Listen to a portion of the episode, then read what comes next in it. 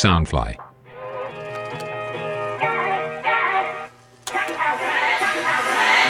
嗨，大家欢迎回到九二九留声机，这是一个 TZ 世代记录宝贵声音的地方。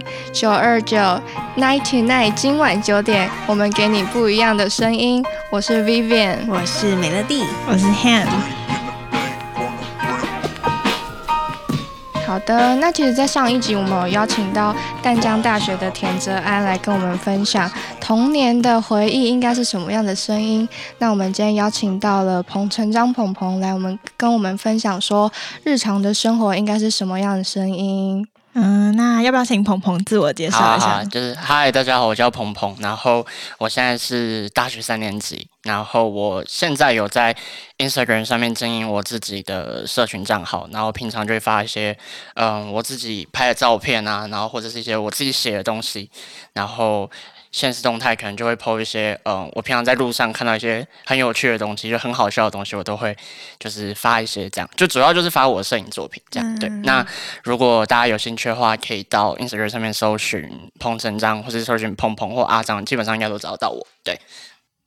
有，我有看过他在他的账号上面发很多底片的，就是身为底片爱好者，他们就有很多 底片的照片，就等下可以会讲一下。OK OK OK。对，那我想问你，你觉得日常的邂逅对你来说是什么？日常的邂逅嘛，嗯，我觉得是在，嗯，在你听音乐的过程中，发现这首歌在讲述的东西跟你现在的，嗯。心理状态有些符合，我觉得这就是一种很，嗯，很惊喜。然后就觉得这首歌有讲描述到你个人的感觉，我觉得这就是一种，嗯，日常的邂逅。那，嗯，我近期的话是我听到有一首歌叫做吕世轩的人生地手，然后他就是在讲说，就是你在一个陌生的地，哎，陌生的地方，然后开始有自己的生活习惯，然后可能是固定的去某些餐厅，然后可能。固定的走某个路线回家上班，然后或者是发现，嗯，附近的便利商店可能关了几间，开了几间，这样子，就是你在一个陌生地方，然后慢慢定居，有了自己的习惯，然后有点像是被生活框架住的感觉。对我就会觉得跟我现在的处境就蛮像的。嗯，好啊，因为其实我们有请你准备一个故事嘛，那我们现在先来听听那个故事的声音。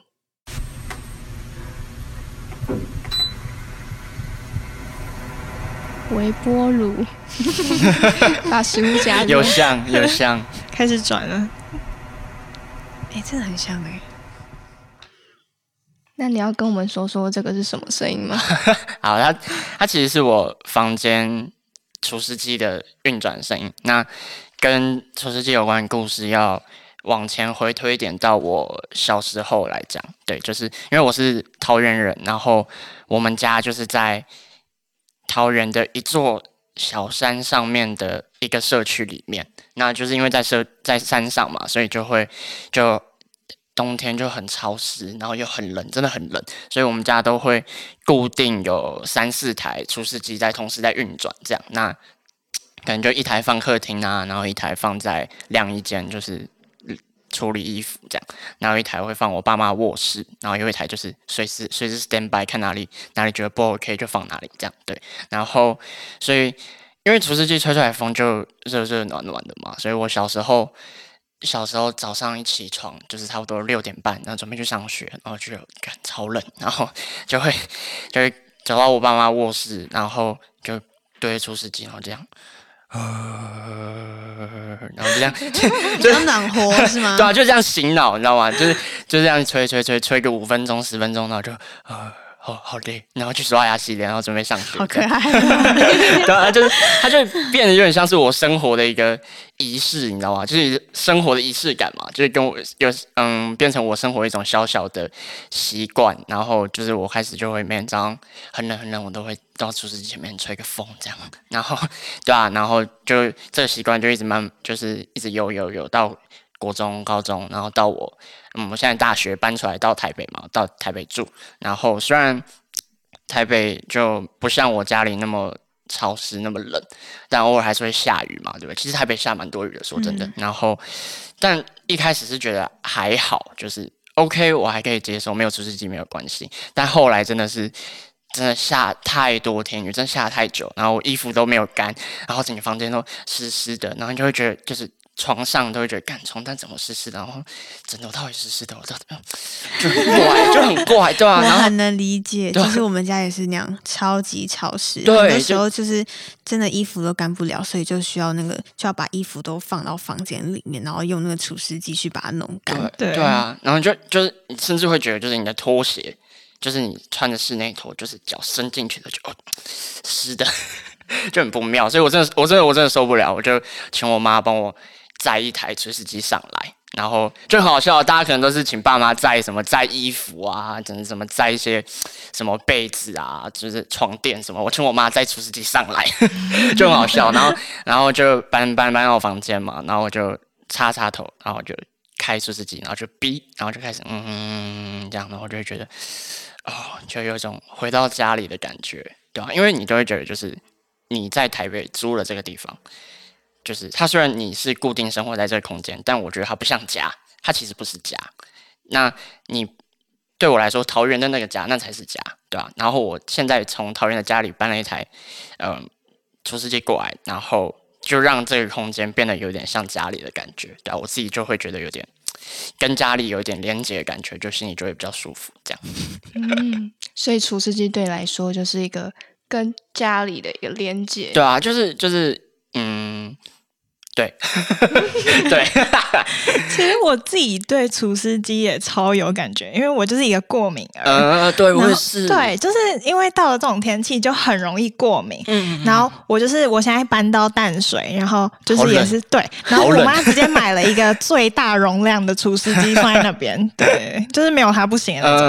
嗯，就是对过敏儿真的有差，我也是很常过敏，就是上台北。有好一点点，但就还是早上起来就还是就是会打个喷嚏这样。对，那你说你就是上大学之后才搬出来嘛？对啊。你觉得搬出来住跟你那时候自己住在就是住在原本的家里面，有什么改变吗？我觉得最大的改变就是你跟家里的生活习惯开始变得变得很不一样，就开始会有生活上的时差，就是你可能。在原本家里的时候，可能因为我爸妈都是很规律的上班族，这样，所以他们可能就十点半就上床睡觉，然后早上六点就起床，就是刷牙洗脸干嘛，准备去上班这样。然后因为以前要上学嘛，所以就是你的生活习惯也会跟你爸妈一样，就是很固定、很规律。可是我现在上了大学，你可能五点半下课，然后你可能出去吃个晚餐，或者是你跟朋友讨论一个报告啊，或者什么，然后参加一个社团活动，然后。可能你会，你又是社团干部，你就要开会干嘛，或者是很多很多事情，或者甚至是工作，就很多事情你都要去处理。然后等你到回到你的租屋处的时候，可能就已经是九点十点的事情了。那你甚至还没有吃饭，还没有洗澡，然后你可能就回到家，你可能又哦有个报告要处理，然后有个工作的会议要开，这样东弄西弄，就已经弄完可能就十一二点，对吧？然后你才能去嗯。梳洗，然后刷刷牙、洗洗澡，然后你才能躺在床上留一点时间划划个手机，这样睡觉就一两点，对吧？就你就会发现跟家里的时开始有时差。然后有一次很好笑，就是大概是上上个礼拜吧，就是我去西门看电影，然后看晚晚场，然后差不多十点结束，然后我就。晃了一下，十点半在那个西门国小那边等公车，我要回新庄。然后我就因为刚好跟我妈聊天，然后我就我妈就传讯息说早点睡，不要熬夜，我要睡觉了，晚安。我就想说，妈妈都讲一样的话。我就想说，哎天哪，十点半你就要上床睡觉，我甚至还在外面等公车才要回家而已，对啊？就就有点就有点荒谬，但蛮好笑的，对啊？所以就。就住外面，就是可以那个怎么讲，不不用管，对，没有时间的限制。对啊，就是你就就很自由。然后还有，呃，我还有一个蛮印象蛮深刻的是，就是因为寒暑假，你我在台北没有什么事情，我就会回家，就回家。就是住这样，然后因为生活习惯真的差太多，然后可能我爸妈就十点、十点半、十一点要睡觉的时候，我可能都还在，还在用用电脑，或是跟朋友在聊天干嘛的。然后有一次就被我爸骂说：“你不是我们要跟着你的生活习惯，是你们要跟着我们的生活习惯，就 就被骂，你知道？我就哦哦哦，好吧，OK OK，好吧。突然搬回去很不习惯，对啊，就就突然会变得有点不习惯，对吧？很好笑。好啦，那其实我们也有收集几个来自可能研究所研究员的声音故事。那我们接下来，他们两位也是跟我们分享，就是他们在经历大学之后就经历过日常这样子。对啊，那我们现在要请梅乐蒂来帮我们分享一位呃研究员的第一位故事。好的，那我来分享第一个故事。第一个故事呢是来自研究员 Rolling 他的日常邂逅。那我们来先来听一下他的音档。好的。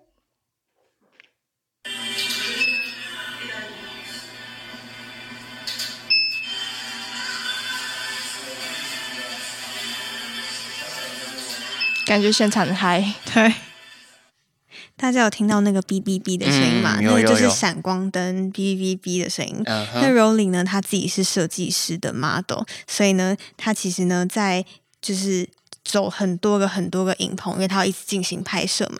那他他每次拍摄的时候，他都觉得他们就是一一堆工作人员一起做，然后为了一张照片付出很多心血，然后他就觉得他们好厉害，很佩服。这样就是。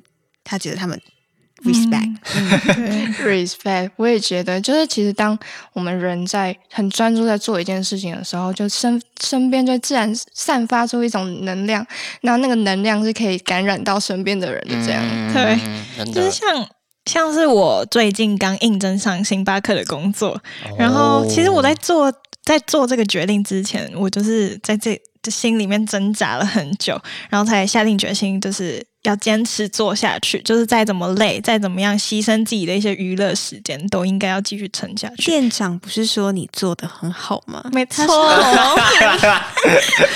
对啊，然后因为我就我就会很希望我可以变成是一个很有能量的店员或是人，不管是在我的工作伙伴或是在客人之间。对，嗯，就是那个欢迎光临，要带给客人满满的能量。小姐怎么称呼？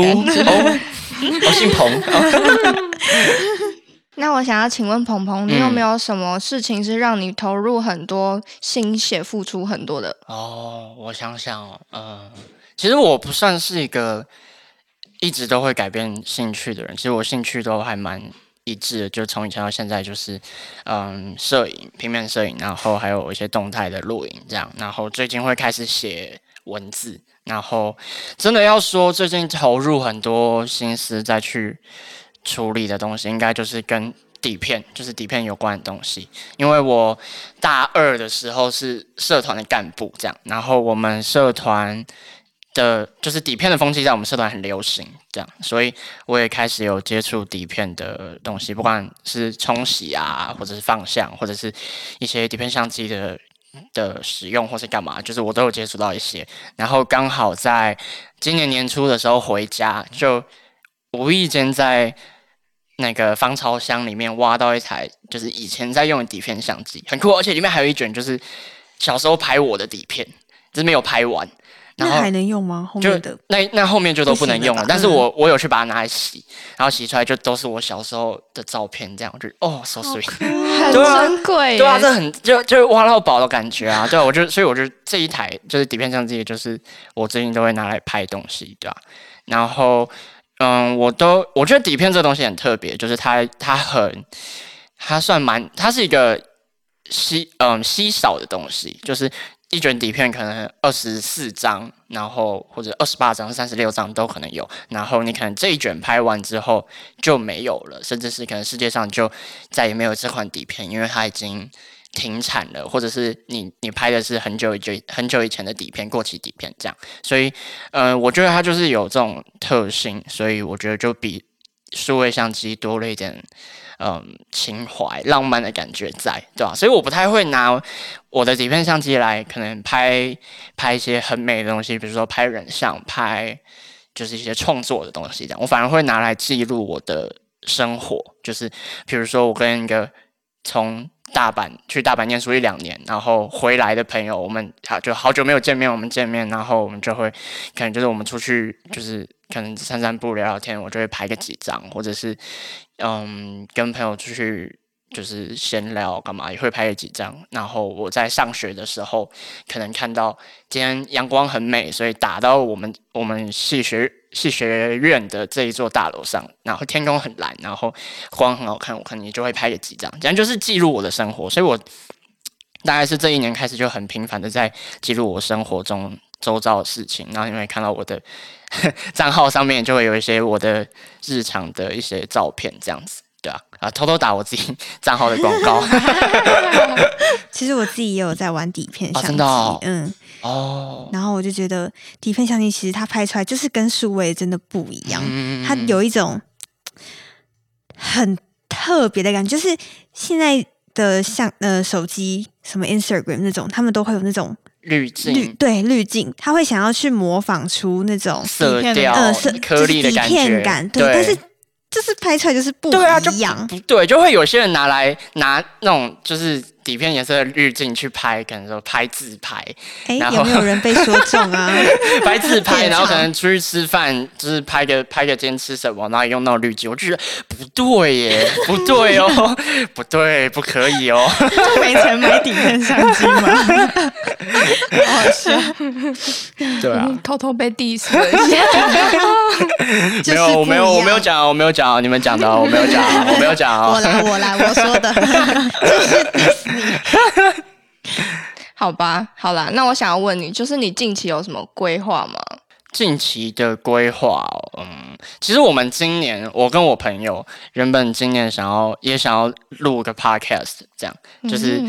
就是想说，podcast 真的是绝技，对，因为因为今年今年可能就是不知道今天不知道为什么，就是无线的耳机开始开始流行，然后各大厂牌都开始出很多无线耳机嘛，然后大家都会就是通勤的时候就会带着，然后可能就会想要听一点东西，可是又不想要嗯听音乐，因为你平常就会听音乐，听一些新奇的东西，所以刚好 Apple Podcast 或者是 Spotify 这些平台开始有出 podcast 的。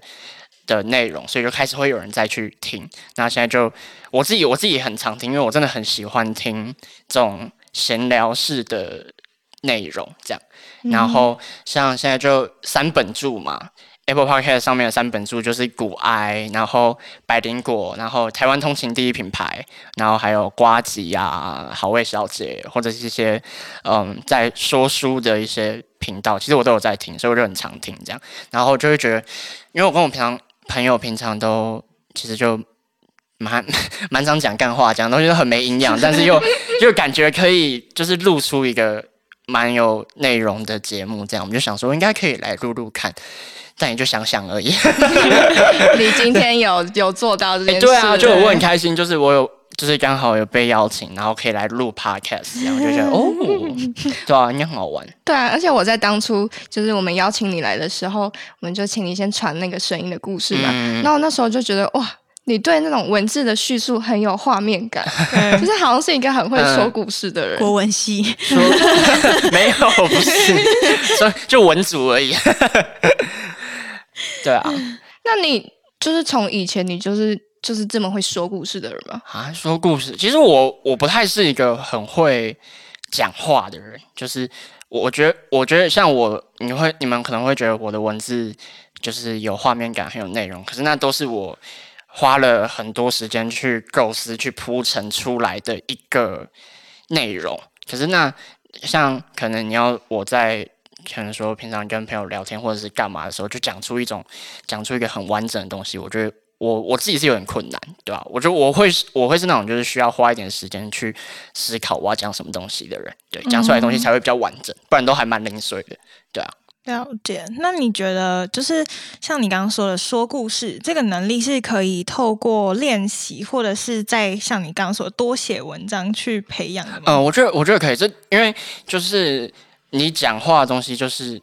你讲出来的东西有内容，就是要不断的去补充你自己嘛。比如说看电影啊、看书啊，或者是多看一些，不管是创作或者是什么样都好，就是你要想办法让自己的嗯内容是嗯够，让自己是够有内容的。然后这样子你在不断的去说话的过程中，你才会让自己说话能力变好。对啊，要成为一个有内涵的人。为什么要对着他？为什么要对着他讲？我的梦想，我的梦想。OK，但这个应该是要扣在练习这件事情。好的，继续练习。好啊，但是就是我们其实也有一个研究员，就是他的声音跟练习的时候有一点相关。那不然我们先听一下他的声音。哦，好，嗯。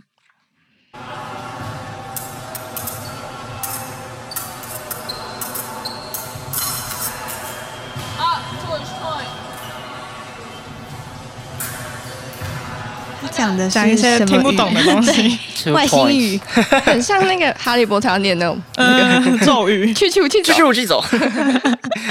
好，那你们觉得，你们有没有觉得这声音就是是什么东西？这样？我知道。这是西洋剑，对不对？西洋西洋旗舰。你怎么会知道？因为因为我弟我弟弟他现在是体育班，然后也是练西洋剑。好对，就就超巧，超巧的。真的，现在其实很少人会，就是我们身边啊，很少人是有练西洋剑的。对，但是不多，对对对。但是其实这个故事就是我们一个其中一位研究员上官他的。故事，那他这个声音呢，其实就是他在练习的时候录下来的声音。那他他自己是说到，就是他的这个声音呢，是有像是他们计分器的哔哔声，然后还有击剑的声音。那这些声音其实对他来讲都是很重要。那他就是在嗯。他是哦，迈入了第三年哦，就是他现在是击剑练习了第三年的时间，对。然后，嗯，他其实刚踏入这一个击剑圈的时候，其实是一个意外，就是他有一天翘课，然后去看，结果呢，他就他就对他就产生了兴趣，对，没错。然后他就开始练习。那他其实就有说到，他在这一个对他来讲是。日常的非日常，这是一个很抽象的词，对。那他对他来讲的是，就是他在这个过程中，他也因为这样子认识了很多不同的人，然后也学习到了很多就是击剑以外的东西，这样。对，嗯，我自己本身跟上官是就是超好，就是我们是就是好妈几闺蜜，对对对对。然后呢，他就会他就会。练完就会说，呵，哪边又痛，哪边又 痒，你看我这里流血了。但是他，但是就是除了可能就是可能小抱怨一下他哪边哪边不舒服外，但是呢，他也是会说跟我们分享一些，其实他在学击剑的时候他遇到的困难什么的这种。对，然后嗯，我觉得就是毅力嘛，练习的那种，就是我觉得他很厉害，就是他就是虽然会觉得。很痛很，就是他会挨，但是还是他还是愿意去做。然后他其实他很认真，因为他们像他们校队的话，他每个礼拜都要回学校，就是放学就要回学校练。哦，我们学校是楼梯，我读名传，读名传的楼梯超多，楼梯他要爬上去，我每次都很佩服他。对啊，因为上官他其实在他故事里面有提到说，他不是一个很容易正面思考的人，或者是因为很多现实的因素会。会为自己筑出一个高墙，然后常常会为自己找到借口，就是告诉自己说：“我可能做不到，因为因为怎样怎样怎样。”那其实就是可能各种借各种理由，就会变成我可能坚持不下去的原因那样子。嗯，对啊。然后像我自己对这句话蛮有感觉的，因为呢，我就是一个控制狂，然后我就会想要把每一件事情都安排的很好，所以其实常常很多时候，你就会给自己。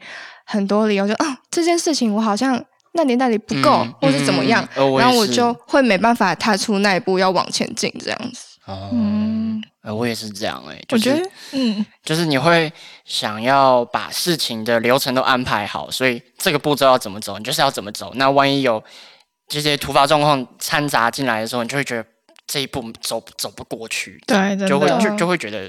卡卡的，嗯，所以很多时候都要靠一股冲动，就是哦，我真的要去做了吗？好，我要去了，就靠那种那股冲动冲出去这样。嗯，可是我觉得也不能说是冲动，我觉得它就是一种契机吧，就是你勇于尝试的，对对对对，你想到你就要去做，就是你越担心，你会越跨不出去。那如果你不去尝试的话，你永远不会知道你能做多少，还有你的能力到哪里。对。而且人家不是都说计呃计划永远赶不上变化吗？所以其实如果你只要在这个时间点你想做这件事情，但是你没有做的话，其实可能之后你就没有机会做了。所以你就是我们还是鼓励大家，如果你有想尝试的事情的话，就是大家一定要勇于的去尝试。没错，手都要举起来。对，加油，我们一起加油！对啊，我觉得我们真的是，尤其是上了大学以后，其实我们自己的空间还有时间，其实变得蛮弹性的吧，跟以前相比。嗯对啊，就是就是很好像很多事情很想很想要去完成，然后就会觉得。实在是如何在团体中，比如找到一个榜样，或者在生活中取得一个平衡，真的是好像是我们现在目前在学习的部分。对，嗯，真的，但是其实像是现在有外宿嘛，然后就觉得就突然会想到，哎，就是跟家人的相处是很珍贵的，这样对，然后像。就是很容易会去忽略掉这些很日常的东西，我们觉得很习以为常的，可是其实它却是一个造就我们，就是我们生命这些变化的，对，还是很重要的一部分。其实就跟上一集很像，就是我们在说，呃，你的日常或是你的家庭背景，就会造就你今天是一个怎么样的人。对，真的，嗯，对啊，那，嗯。像我自己，我是没有住在家里的。为什么要叹气？为什么要偷偷叹气？我也没有住在家里。不是啊，就很想要出去外面住住看呢。嗯，对啊，然后出去住真的有差，对吧？就晚上就不能出去坏坏 了。跑趴跑趴夜店跑趴是吗？对啊，就我住在家里，然后其实我跟我爸妈都是，我们是可以互称对方名对方名字，就是我们的关系是很亲密的那种。对，没错。然后我就是。就是有时候跟朋友聊到这一块，就可能因为每个人跟父母相处的方式都不一样嘛，然后我就觉得说，哦，就是我跟我家里的这份情感是我真的很珍贵、很珍惜的，因为真的是，嗯，我就谢谢我的爸妈把我生在那么温暖的家 庭里。哦，其实我自己，因为我自己现在大学我就住外面嘛，然后。嗯，就会觉得在家里真的是就很珍惜那一段时光，虽然有时候可能会觉得很烦或者是什么的，可是后来想想，就是像是现在生在 Z 世代的我们，就是很多东西都是随手可得的。然后像可能我们要买个什么东西，我们也只要网购就好。然后可能想想家人或者怎么样，你打通电话也可以。可是其实就会缺少了那一份之间的联系，对。所以我觉得就是我们很多东西随手可得，可是。却应该更应该要珍惜这一份，就是机会，或者是我们拥有这个资源的，对，嗯，而且其实现在就是科技很发达，比如说妈妈问你说要不要回来吃饭，呃，不要，就是很快你就可以告诉他，但是其实，在就是这种呃，叫什么交友软体上，或者是这些社交软体上面，这种它的真正其实是没有办法去那种。聊大就没有你办法没有办法真实的去阐述真正的情感，这样对啊，对，所以其实如果能静下心来面对面，去享受这些平常、这些日常最很细小的东西的话，其实是很温暖的。你能感受到它的温暖，对啊，就是就像他刚刚讲，就是比如说。你妈妈今天传赖问你说：“你今天要不要回来吃饭？”然后你就跟她说：“不要。”虽然她就只是一个，她会很难过。对啊，就是一个很简单的“不要”两个字。可是你，你可能没有办法，你可能会想不到，就是在手机后面的妈妈他们的他们的心情是什么，对吧？就是你面对面嗯接触聊天的那个连接的情感，会远比你在手机上面通讯来的强。所以真的还是要嗯。珍惜大家可以聚在一起，就是面对面见面的时光，对吧？好，我觉得今天大家的分享的故事都很棒，哎，真的是对于情感呢。还有我们这些 我们认知的日常，我太感动了，感动 耶，感动没错。我觉得哇，今天真的吸收到了很多对于珍惜这一块，就是真的是大家真的就是好好把握生活中的每一个细节。对啊，然后很开心，鹏鹏可以来到现场，可以跟我们一起分享这些宝贵的声音。耶耶耶！哎，刚刚是 rap 吗？还是 要 freestyle 吗？不是，没有。